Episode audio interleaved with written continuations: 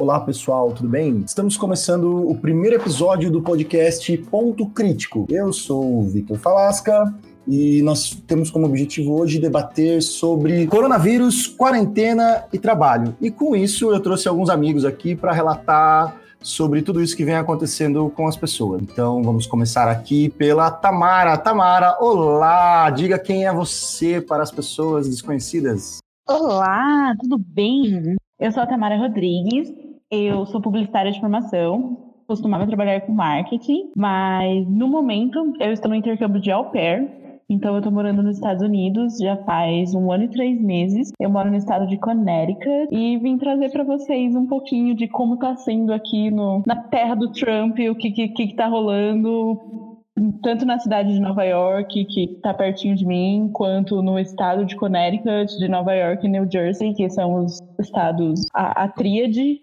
e trazer um pouquinho para vocês como está sendo minha vida aqui.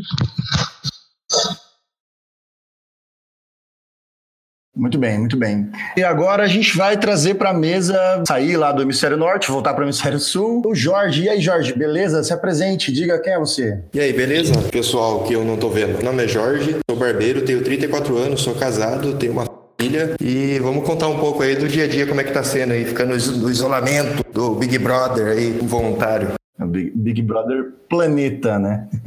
muito bem, muito bem. Agora a gente vai trazer então para se apresentar a nossa querida colega Marcela. Olá, Marcela, diga para nós quem é você na nossa famosa fila do pão. Olá, galera, tudo bem? Meu nome é Marcela, eu sou professora, trabalho tanto na rede pública quanto na particular e vim aqui conversar um pouquinho, né, desse assunto que tá bombando por aí. Muito bem, muito bem. É, para completar a mesa também, que nós temos muitos convidados nesse episódio, vou trazer para vocês então agora alguém da nossa capital paulista, o Ricardo. E aí, Ricardo, beleza? Apresente-se para o povo. E aí, pessoal, tudo bem? Boa noite. É, meu nome é Ricardo, eu tenho 29, faço 30 anos aí dia 11 de abril, aguardo presentes. É, atuo no comércio varejista há mais de 11 anos e como gerente de loja há 8 né, desses 11 anos. Mais recentemente, nos últimos três, pelo segmento de perfumaria e cosmética. Né? Então, meu intuito é trazer um pouquinho da perspectiva de quem atua no grande varejo, principalmente de shopping center, aqui em São Paulo mais especificamente.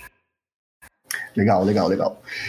Trazendo o último integrante aqui do público feminino, então vamos falar com Agnes. Agnes, olá, seja muito bem-vinda. Se apresente. Meu nome é Agnes, eu tenho 23 anos, sou do interior de São Paulo, sou profissional da beleza também. Vou falar um pouquinho mais com vocês sobre como está sendo minha rotina nessa quarentena aí de autônomos fudidos. É, agora, os dois últimos integrantes, então vamos falar com o nosso colega Murilo. Fala, Murilo, apresente-se e diga quem é você na Night. Olá, gente, eu sou Murilo, tenho 29 anos. Junto com meus pais, sou proprietário de uma oficina mecânica de motos e também sou estudante da FATEC de Sorocaba e gostaria de compartilhar minha ótica, né, minha vivência diante essa crise, né? Muito bem. E para encerrar, então, nossos participantes, o nosso último participante, inclusive, no sentido tecnológico hoje, o Daniel Lopes. Nosso querido Daniel Lopes, por favor, apresente-se e diga quem é você. Oi, pessoal, eu sou Daniel Lopes, eu sou professor da, da rede privada, eu dou aula em ensino médio cursinho e sou psicanalista também. Muito bem, pessoal. É, todos apresentados, vamos falar um pouco sobre a questão do nosso tema. O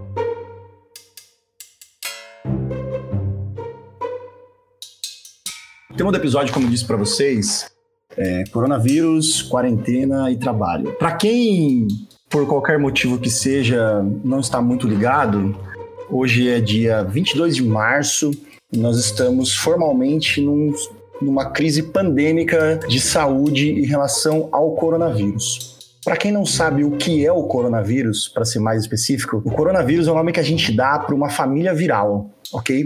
Ele surge pela primeira vez nos registros históricos em 1960 e ele teve como primeiro grande registro infecções respiratórias em alguns animais e em seres humanos. Mais para frente a gente teve e bem mais para frente mesmo, a gente teve alguns casos no começo desse século na China com doenças respiratórias que foi é, chamada, né, nome técnico de uma sigla né, em inglês, de SARS. E a partir desse, dessa crise que acontece na China e acaba se espalhando por outros continentes, nós tivemos o primeiro grande problema uh, de saúde pública envolvendo a família viral chamada de coronavírus. A partir disso, a partir de 2002, 2003, a gente tem uma mutação desse vírus que vai surgir de novo uh, no ano de 2012, tá?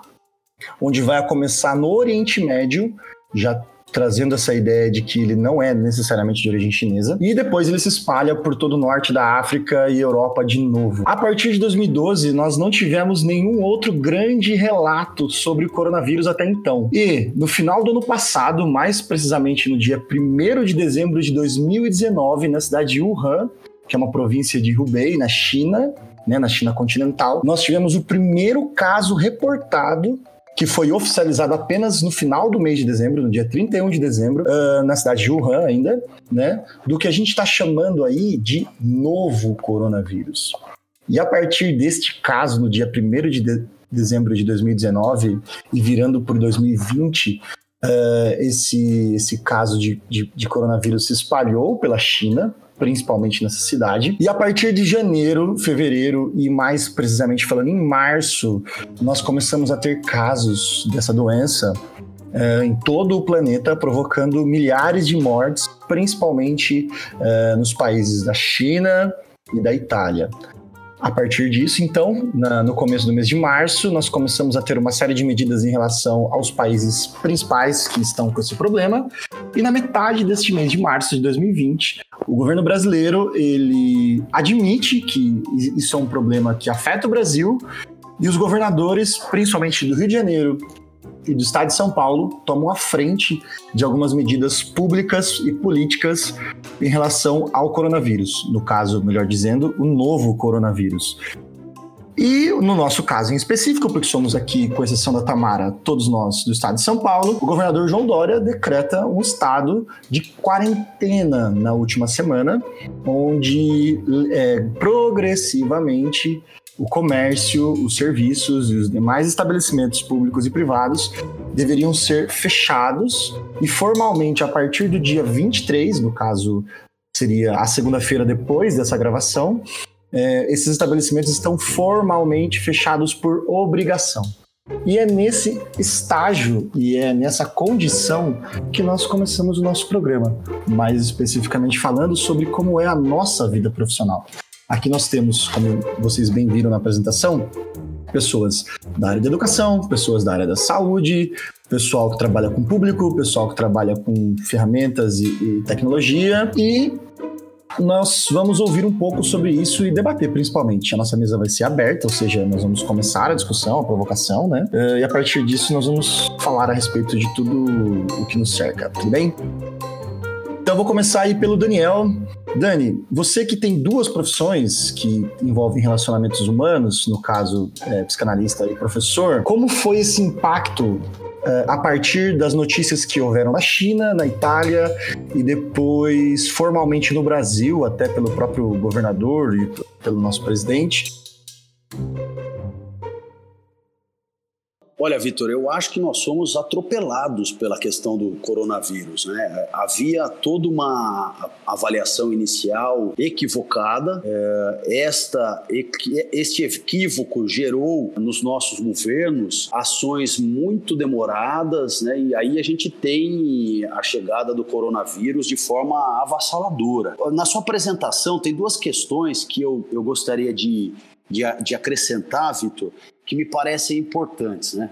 Esse coronavírus, agora identificado a partir de um novo sequenciamento genético até então não conhecido, ele tem, pelo menos daquilo que eu li, ele tem como diferença dos demais coronavírus o fato de ser transmissível de pessoa para pessoa. Então aí que tá, ele, ele tem um alto, alto potencial de transmissão, aí, aí as pessoas, né, o senso comum diz assim, né, não, mas mata 1%, mata 2%. Pois é, mas a média é contaminar até 50% da população. Então se a gente está falando de 200 milhões de pessoas que tem no Brasil, nós estamos falando de 100 milhões contaminadas, nós estamos falando de 1, 2 milhões de pessoas mortas. Portanto, claro que eu estou trabalhando com números absolutos, mas o tamanho da porrada é gigantesco, né? Então, é, é, a gente tem que olhar para isso com muita atenção. Depois que, é, como é que isso afeta meu trabalho? Pô, totalmente, estou trabalhando home office, toda uma dificuldade de adaptação digital, né? Eu estava aqui lidando para poder entrar no podcast contigo. É, para mim é tudo muito novo. E, e, assim, o dia inteiro gravando aula, enviando aula, esperando baixar no YouTube, um drama danado. E, e para fechar, Vitor, esse primeiro momento do nosso bate-papo, é, eu acho que nós temos três crises acontecendo ao mesmo tempo que vão afetar diretamente a nossa vida. Né? Primeiro, esta que nós já, já, já, nos coloca em quarentena, que é a crise sanitária. Crise sanitária em 100 anos, né? Pegou H1N1 na gripe espanhola em 18 e agora nós aqui, né? Estamos sofrendo e vai matar bastante também. Lamentavelmente, nós já estamos atrasados. Depois, crise econômica. É, eu estava vendo aqui, pesquisando para uma aula que eu ia que eu vou fazer amanhã, né, a, a Fundação Getúlio Vargas já está apresentando PIB de menos 4%, cara. Quanto tempo nós vemos? Menos 4,4%. O governo apresentou ontem 0,02%, ainda positivo, 0,02%. Mas a, a, Fundação Getúlio Vargas já 4,4% negativo. Né? E para fechar, nós temos uma crise política. Né? O Bolsonaro chamou de gripezinha, depois voltou dos Estados Unidos, todo mundo com coronavírus, o cara saiu dando a mão para todo mundo. É, não sei, né? Dizem que menos ele e tal. Vamos confiar aí na, nos exames, mas o fato é assim, né? Tem toda uma, uma diminuição, uma minimização da, da do drama, né? Então, é, como é que é, as escolas se comportam? Primeiro que eu não posso mais estar em sala de aula, eu trabalho na rede privada, na medida em que os comércios fecham, que tipo de impacto econômico isso tem no pai do aluno que eu tenho, que paga a mensalidade, vai deixar de pagar, enfim. Tem toda uma série de preocupações que atravessam os ambientes profissionais, sobretudo o meu, que depende aí de, enfim, da economia aquecida, né? Economia girando. É, é interessante a gente pensar que o, o, o PROCON teve que fazer uma nota pública dizendo para os pais que foram reclamar no PROCON que eles têm sim que pagar a mensalidade enquanto a escola estiver prestando serviço, independente se é um serviço presencial ou não. Ou seja, é, as pessoas. É, claro que há uma, uma crise econômica, mas as pessoas estão esquecendo completamente da questão sanitária. Isso está me deixando muito, muito preocupado pela questão da proliferação do vírus. Ricardo, diz para mim então, como é que foi essa questão no shopping, hein? Você que trabalha no varejo, deve ter contato com muita gente, né? E os impactos devem ter sido bastante interessantes para você contar para a gente. Então, na verdade, é, até pegando o gancho, mas da ponta do que o Daniel falou, é, quem é do comércio varejista, acho que sente essa questão econômica muito mais cedo, né? Sente na pele. É, já existe hoje, um, na, na, verdade não hoje, mas de uns bons anos, é, uma, uma depreciação do profissional do varejo no Brasil, tá? principalmente de segmentos, às vezes, uh, ligados aí à alimentação é, ou ao comércio de vestuário. As pessoas já são historicamente mal pagas, é, já tem é, um, um, uma, um déficit com relação aos seus benefícios, né? E as relações de trabalho não são relações é, muito é, legais no sentido literal mesmo, não são muito vinculadas ao que a lei às vezes exige. E num momento como esse, é, a gente ainda tem o, o agravante da, do, do, fechamento né, dos pontos de venda. Então, no começo, antes da, da bomba explodir de fato, o que era mais comum era aquele discurso de otimismo, né? De ah, não, nós vamos passar por isso, é, vai chegar aqui com muito, tá muito mais tranquilo do que foi na China, ou do que está sendo na Europa, ou em países como o Irã, por exemplo, Coreia do Sul. É, é, enfim, talvez quando chegar aqui a gente já tem como combater de uma maneira mais eficaz. E à medida que a coisa foi ficando mais grave, que, a, como diz a expressão, a água foi batendo na bunda, é, a preocupação começou a afetar os pequenos proprietários, né, principalmente de franqueados. Então a gente já ouvia nos corredores de shopping é, a respeito de desligamento de funcionários, é, as redes de cinema, duas grandes redes de cinema aqui de São Paulo é, entraram com proposta de é, desligamento voluntário por parte dos funcionários. É, isso antes mesmo de tudo acontecer. Na semana passada, que foi quando as coisas se confirmaram e ficou aquela loucura do que vai rolar, é, os shoppings vão fechar, as lojas vão fechar. É, as empresas mais sólidas já entraram com algumas ações. A empresa para qual eu atuo, por exemplo, não, não vou citar, mas é uma grande do ramo de beleza, é, optou por conceder férias coletivas aos colaboradores tá? sem ainda uma, uma previsão de retorno sólida, porque a princípio imaginava-se que com 15, 20 dias isso já estaria resolvido. Mas no pós-decreto do, do João Dória aqui em São Paulo, em que todos os shoppings ficaram fechados até 30 do 4, é, a gente, do 4 até 30 de abril, né, os shoppings estarão fechados. Então há um mar de incertezas, porque, é, como eu disse, empresas mais sólidas e grandes até têm condições talvez de manter funcionários, por mais tempo, mesmo que afastados, sem que haja uma, um, enfim, um, um, buraco gigante aí na sua capacidade de produção, porque boa parte delas também comercializa para o grande varejo de farmácias e supermercados, mas já há empresas que entraram com demissão em massa dos colaboradores. Há pequenas franquias que, que abriram falência para não precisar pagar nada para ninguém, entendeu? Então imagina, num período em que você tem que ficar dentro de casa, é, você tem que se isolar do mundo, talvez. É, você não tem como pagar as contas e a empresa ainda te manda embora. Então, a situação do varejo brasileiro é, na minha opinião, a, o retrato de uma sociedade que vem como um caminhão na banguela numa serra.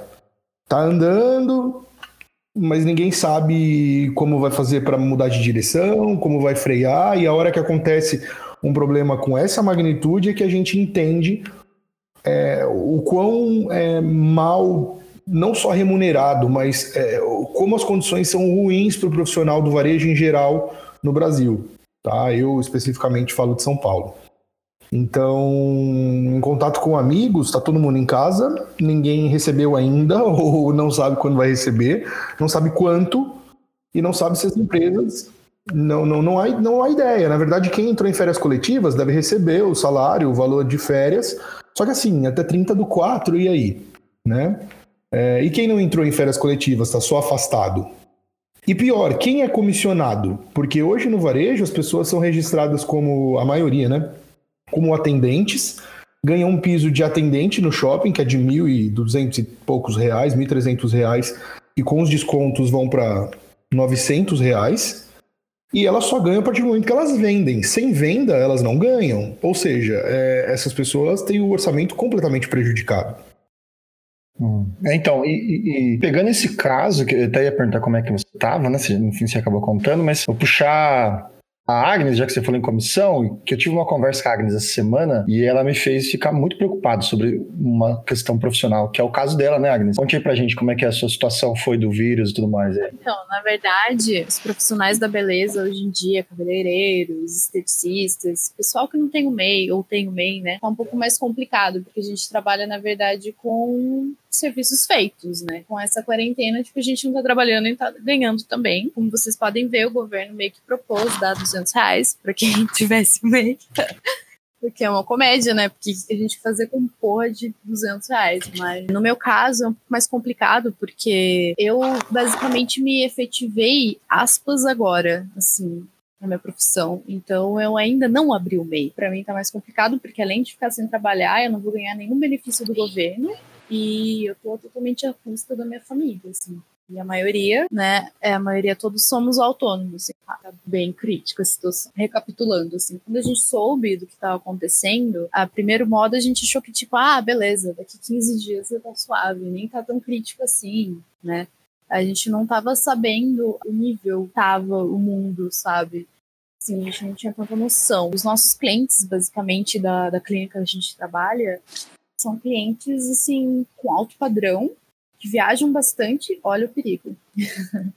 né? E a gente não sabia como lidar, na verdade. Assim, nossos clientes são todos muito queridos, assim, eles gostam de chegar, abraçar, beijar, né? E a gente, quando soube disso, primeira, o primeiro passo que a gente deu é essa parte de não beijar, não tocar.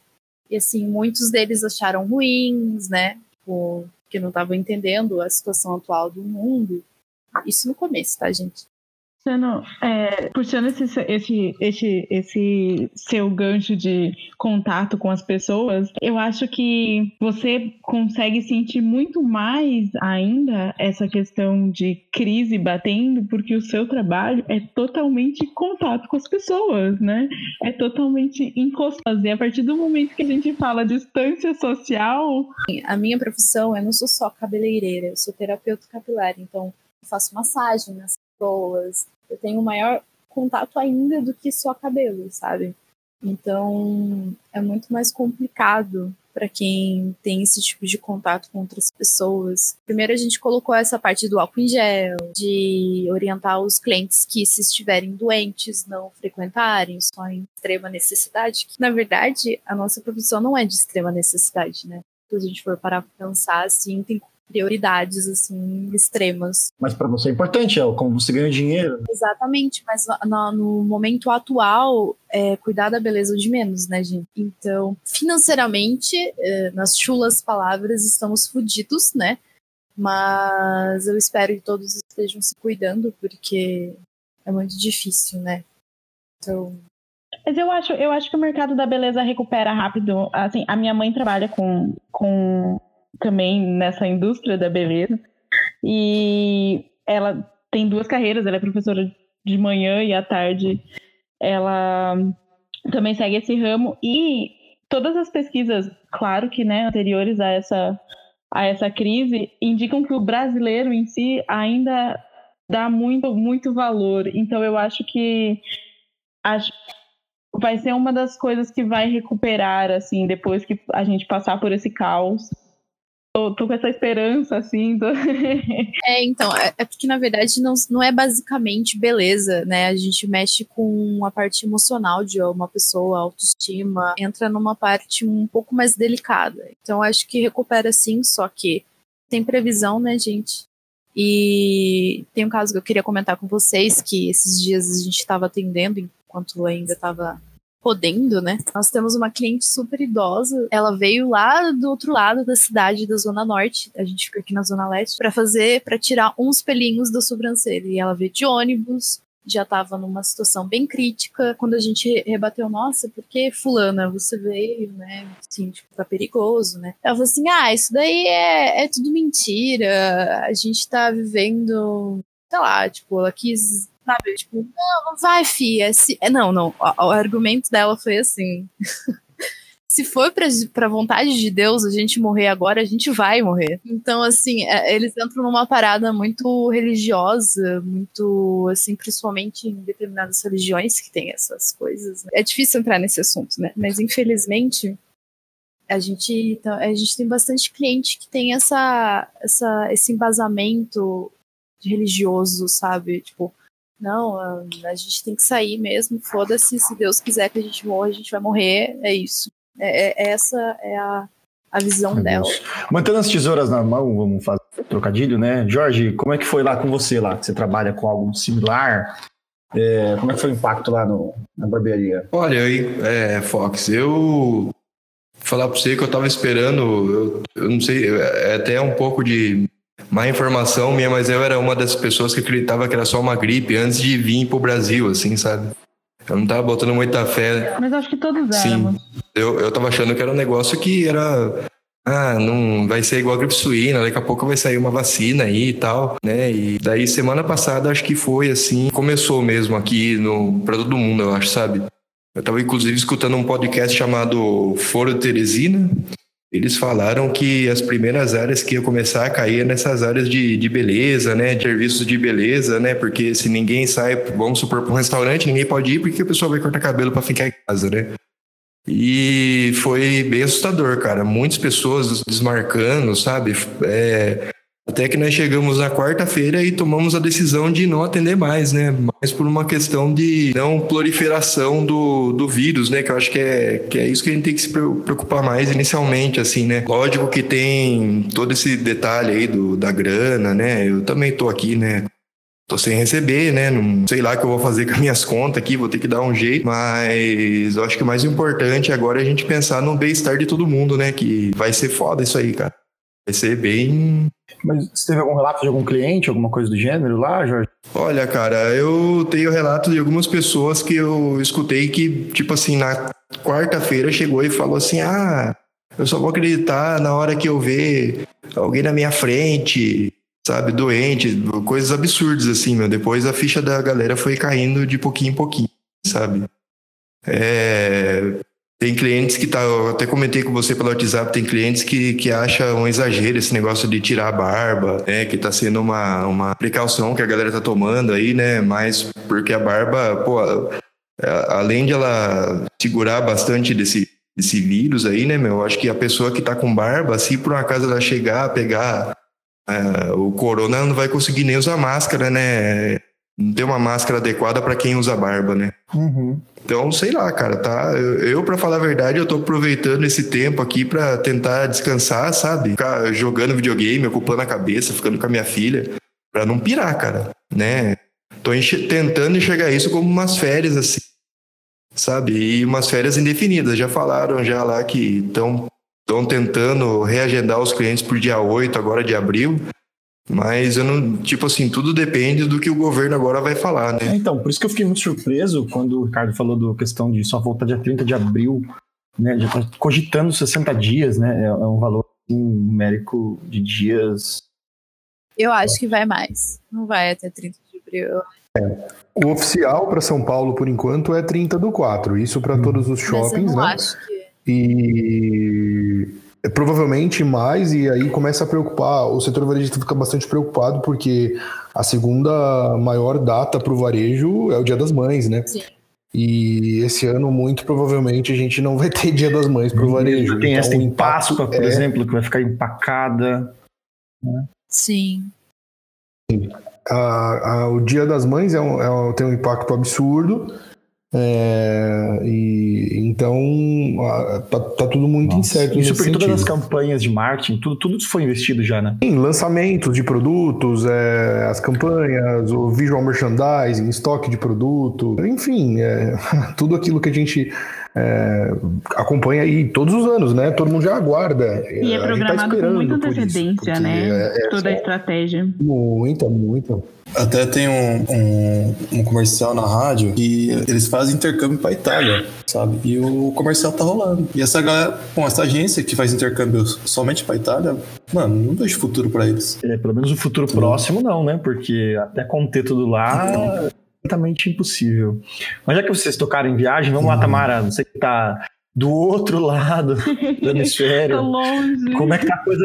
Como é que tá a coisa no país que as pessoas estocam comida por qualquer motivo, hein? Então, no começo, né, até o Jorge estava falando, eu não era uma pessoa que acreditava, e eu não era essa pessoa que acreditava que era assim.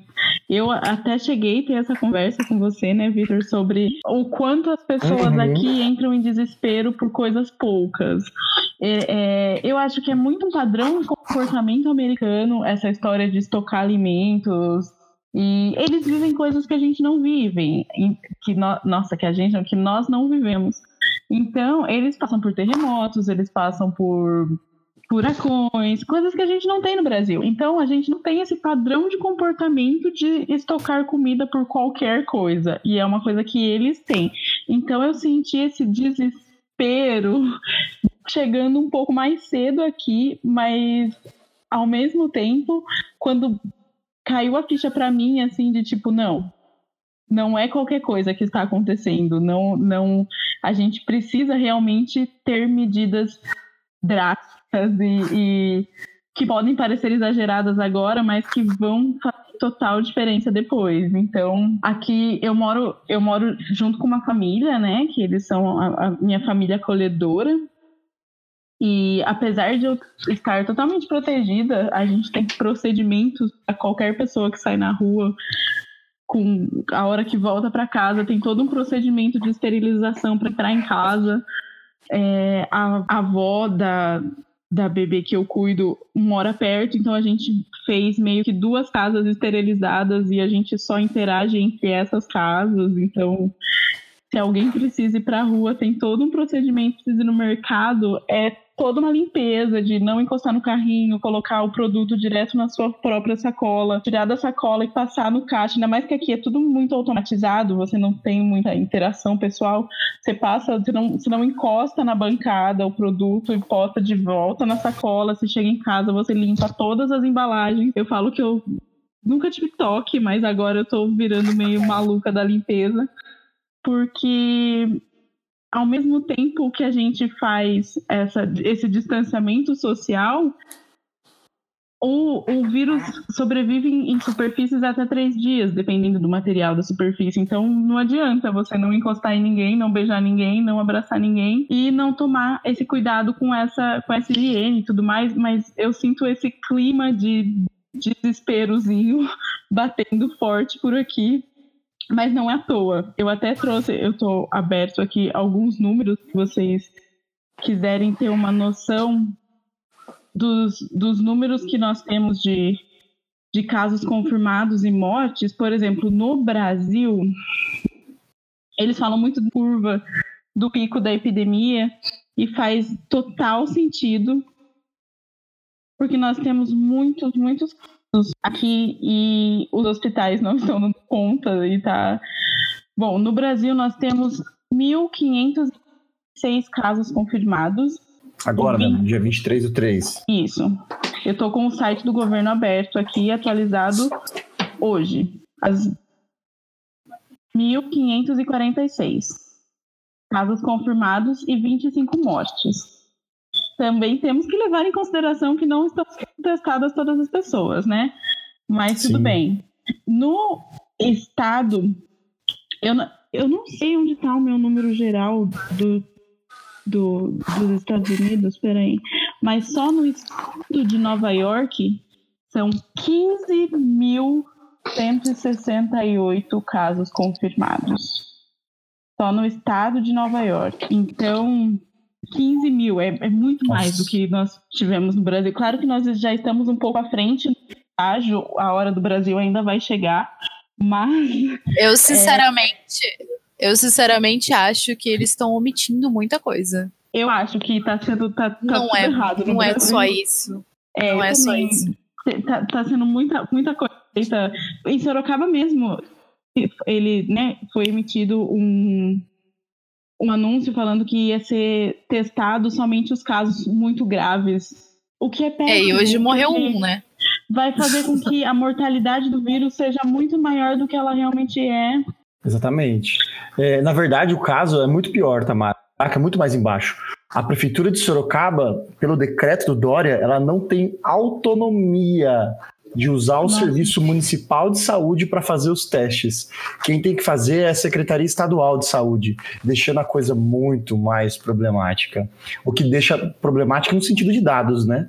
Porque daí só o Estado pode definir o que é e o que não é coronavírus, entende? Mas, uhum. mas é, Tamara, me dá uma. Antes da gente passar para a próxima pessoa, eu quero que você fale um pouco sobre o seu emocional, porque até onde eu me lembre, na semana passada você assistiu todos os filmes de pandemias é. existentes, né? Eu, inclusive, ah, eu fiquei. Nossa, se você pegar o top 10 do Instagram, do, do, do, perdão, do, Instagram, é. do Netflix, é tudo isso aí. Pandemia, pandemia. Que, que tínhamos um, um, um psicanalista conversa, eu já fiquei feliz da vida. Eu já voltei para terapia ontem. Porque o, o, o, essa sensação é, coletiva de desespero estava mexendo muito comigo. Muito. Eu assisti todos esse, esse, top 10 do Netflix que você falou sobre todos os filmes de eu assisti todos eles. Eu comecei a série do Netflix chamada Pandemia, que inclusive é bem Meu atual, Deus. eles até citam o coronavírus e eu não consegui. Tem seis episódios. Eu parei no quarto episódio e fui assistir o filme da Larissa Manuela depois. ah, eu justamente assisti. Porque eu não porque eu não consegui. Eu, eu, eu tava mexendo com a minha nível que. E, e, e, não por achar que eu vou pegar a doença ou nada disso, porque eu me sinto super protegida aqui. Querendo ou não, eu tô muito privilegiada. Eu tô numa casa com pessoas que têm muito dinheiro, que, sabe, assim, a gente, a gente tem essa, a gente pode ter o nosso estoque de, de não só de comida no geral, mas nosso estoque de guloseimas, nosso, nosso, a gente consegue viver trancado em casa por sei lá quanto tempo, se for necessário. Eu tenho um quintal gigante, uma piscina, sabe? É, não, não, não tô com esse medo de ser infectada com a doença toda a realidade brasileira tá me deixando muito desesperada. Eu fico pensando, meu Deus, será que a minha mãe vai ficar bem? Será que a minha avó vai ficar bem? Será que porque eu tô vendo os mercados como estão aqui, o Walmart aqui é um caos. É um caos, não tem mais produtos nas prateleiras são pessoas com filas gigantescas. As lojas de armas estão com filas gigantescas. Loja de arma, né? Eles vão atirar no Quem é que vocês estão indo matar? Mas aí quando eu assisto é. um monte de filme, eu vejo as pessoas invadindo casas, as pessoas assaltando mercados, as pessoas indo, indo à loucura mesmo. Eu fico pensando, meu Gente. Deus, como vai ser no Brasil? Se aqui que eles estão acostumados a estocar comida, eles não estão sabendo se comportar diante da situação, se aqui que eles estão acostumados a algum tipo de isolamento, porque acontecem algumas coisas, alguns incêndios, alguns terremotos, algumas coisas, eles estão acostumados a fechar as estradas e não passa daqui para lá, você não, ah, não, não entra no estado da Flórida, ah, já, eles já sabem o escritório que eles têm que ir para pegar a permissão para poder andar na rua, porque eles já estão acostumados com algumas situações. E o que, o, que, o que mexe com a minha ansiedade é pensar se aqui, que eles já estão acostumados com algumas situações, claro que não nesse, não nesse tamanho, mas com algumas situações, eles já estão ficando malucos. Quando chegar no Brasil, como é que vai ser? E isso e eu sei que eu não tenho poder nenhum para nada. E eu só fico falando, mãe, pelo amor de Deus, não gasta dinheiro à toa. Mãe, por favor, guarda seu dinheirinho, porque você vai precisar. Compra bastante papel higiênico, sabe?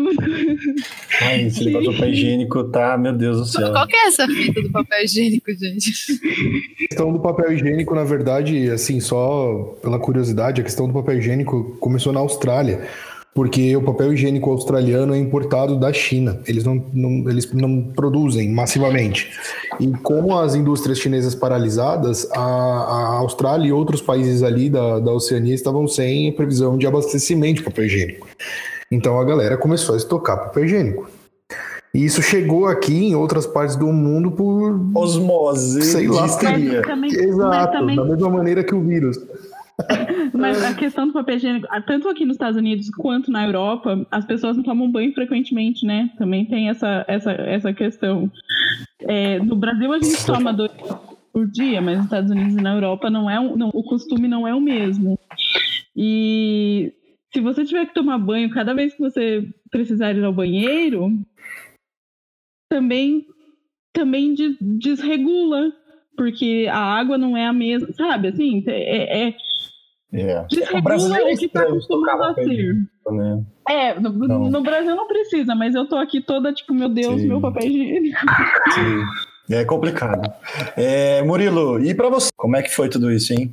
Cara, pra mim tá sendo muito espantoso. Porque em questão do, do movimento, ele só cresceu, cara. Não sei se é porque as pessoas tiveram mais tempo. Como assim? Né, pra se levar a moto e poder levar a qualquer horário por estar em quarentena. Essa semana que passou, eu trabalhei demais, demais mesmo. E percebi que as pessoas vão muito na onda de que era só uma, uma gripezinha.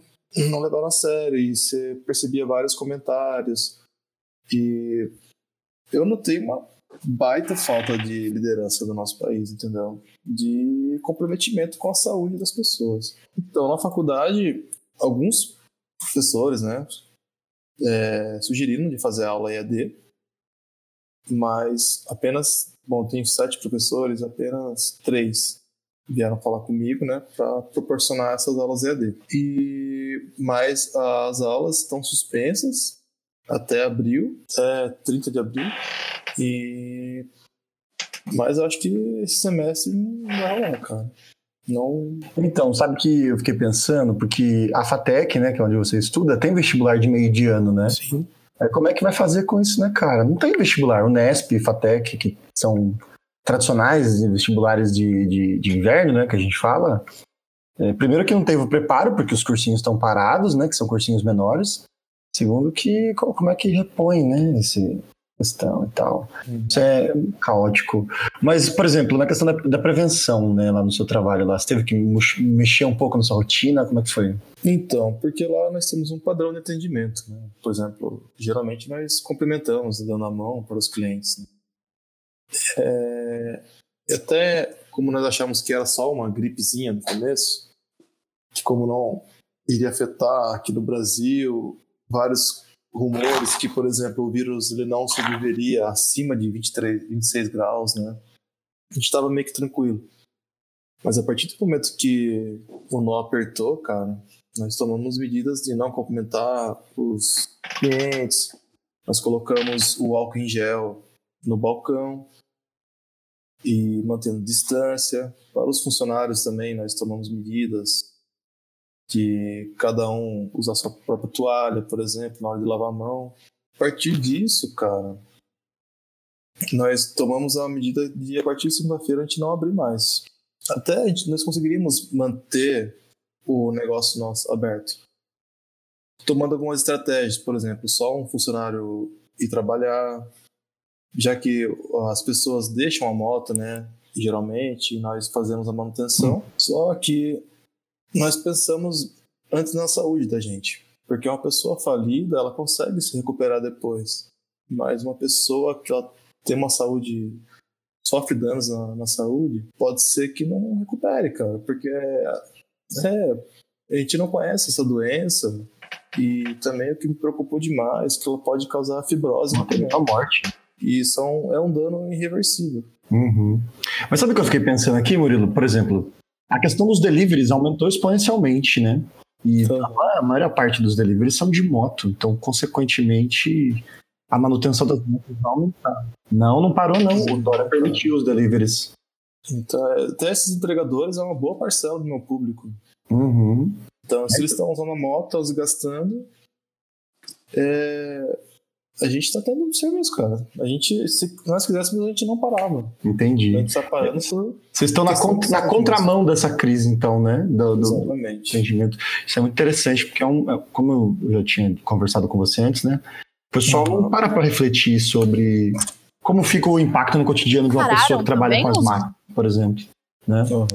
Mas pegando o que você falou em relação ao álcool, tem alguém que teve uma experiência muito interessante essa semana sobre álcool em gel caseiro, né, Marcela? Vamos falar um pouco sobre a sua realidade e puxar essa história do álcool em gel. Como foi para você, principalmente na escola pública, hein? Como é que foi? Então, gente, eu sou professora de química na escola pública e estava sendo muito difícil ter conhecimento de química e biologia nesses tempos, né? É, como todo mundo, a gente não achava que era tudo isso. Eu acho que a minha ficha só caiu mesmo quando chegou a diretriz falando que as aulas seriam suspensas gradativamente e a partir do dia 23 a escola não abriria mais. Então, a minha escola, é, na segunda-feira, os alunos começaram a ser informados e foram dispensados. E nós começamos a ir a priori só para cumprir o horário, né? Aí na quinta-feira é, veio a orientação que só teria pessoas na escola proporcionalmente ao número de alunos. E como a minha escola já não tinha aluno, a escola foi fechada. E chegou a orientação que a partir de segunda nós estamos de férias. Como o Estado dividiu as férias, né? Nós teríamos agora no final de janeiro dez, é, uma semana de férias e no final de outubro também uma semana de férias. Então essas duas semanas de férias foram adiantadas e depois disso vai ser recesso, se eu não me engano. E indo um pouco da contramão das particulares, o Estado já previa de dois a seis meses de, de reclusão. Então, assim, eu já sabia que na hora que parasse não iria parar por muito. É, não iria parar por pouco tempo, né? Mas também, assim, todos assustados, todos achando que não era tudo isso, mas é tudo isso e lidando com um pouco da ignorância das pessoas, né? Porque as pessoas. querem perguntar, e aí, você sendo professora de química, o que, é que você anda lendo aí? Hein? Ai, só besteira. Ai, só bosta. caseiro. Gente do céu, já vi tanta receita de gel caseiro e as pessoas vindo me perguntar se funciona mesmo, o que poderia colocar, porque no gel de cabelo já tem álcool, né? Se eu colocar um pouco mais, não vai fazer diferença.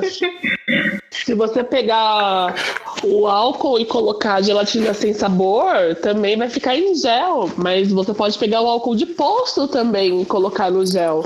Aí eu ouvi isso, ouvi não, né? Eu li num grupo de WhatsApp isso de um professor de química que o álcool do posto, a única diferença é que se você ingerir, você vai morrer. Comendo na pele, não vai fazer nada. Ai, gente, sabe, eu, ai, eu saí de vários grupos de professores de química, ou que se dizem professores de química, falando de receita de álcool em gel, caseiro, ensinando a fazer. É uma falta de responsabilidade, sabe, com o próximo, com a profissão, com o juramento, com, que, com as aulas que dormiam, né? Eu tava no bar, porque na aula essa pessoa não tava. Ai, é revoltante. Eu, eu fico revoltada revoltada só de pensar. Na quarta-feira, assim, eu estava no mau humor extremo de tantas neiras que eu ouvi na terça. Mas enfim, assim. Então, e, e, e, essa questão de grupo de WhatsApp, né? Porque essa, essas informações sendo disseminadas é, tá, tá muito maluco, né? E ainda mais quando a gente pensa nesse caso, né, Marcela, de, de professores, né? Tipo, mano, não, né? Professores de química, aliás, né? É, gente, como é uma pessoa que se diz professor, que se diz de química da área, que ela entende, teoricamente, o que está acontecendo quimicamente pelo viés científico, me escreve falando que o problema é só a ingestão, sabe? O álcool de poço, ele tem vários compostos que são tóxicos pelo contato à pele também, né? Como se você só absorvesse a hora que você bebe. Como se no contato você não tivesse contaminação. Aí é um negócio muito difícil, sabe? Porque eu tava falando nada do almoço pra minha mãe, assim, porque os meus pais são idosos e eles não querem sossegar periquita em casa. Porque eles são uma pessoa que fala assim, que uma hora eles vão morrer mesmo, então tanto faz morrer agora ou morrer depois. É, exatamente. Esses são os meus pais, assim, sabe? Que rola aí um, no WhatsApp uma gaiola onde você prende os pais, eu tô tentando achar quem faça. Porque, Deus Deus. Porque... O idoso brasileiro, ele tá tendo uma reação curiosa. Nossa, porque assim, os meus pais, eles não são estudados, né? Mas eles são coerentes. Eles, eles falam da coerência, só que eles não param em casa. Eu briguei com a minha mãe pra ir no mercado pra ela no sábado, ela não deixou. Amanhã meu pai ele quer ir comprar tinta pra pintar o portão. Antes que feche o comércio. E eu não sei mais o que fazer com esses dois, gente. Assim, ó, porque daí o que acontece? Eu me sinto super protetora e pirando e ficando louca. Fica e eles não estão nem aí. Daí eu, eu sabe aquela que eu falo assim, eu acho que eu tô exagerando, sabe? A gente sempre acha que é a gente que tá errado. Ai, mas é, tá, tá difícil lidar com a cabeça, assim. E eu tô resfriada, aí eu acho que eu já tô transmitindo corona pra todo mundo. Tá, tá difícil, bem difícil, assim.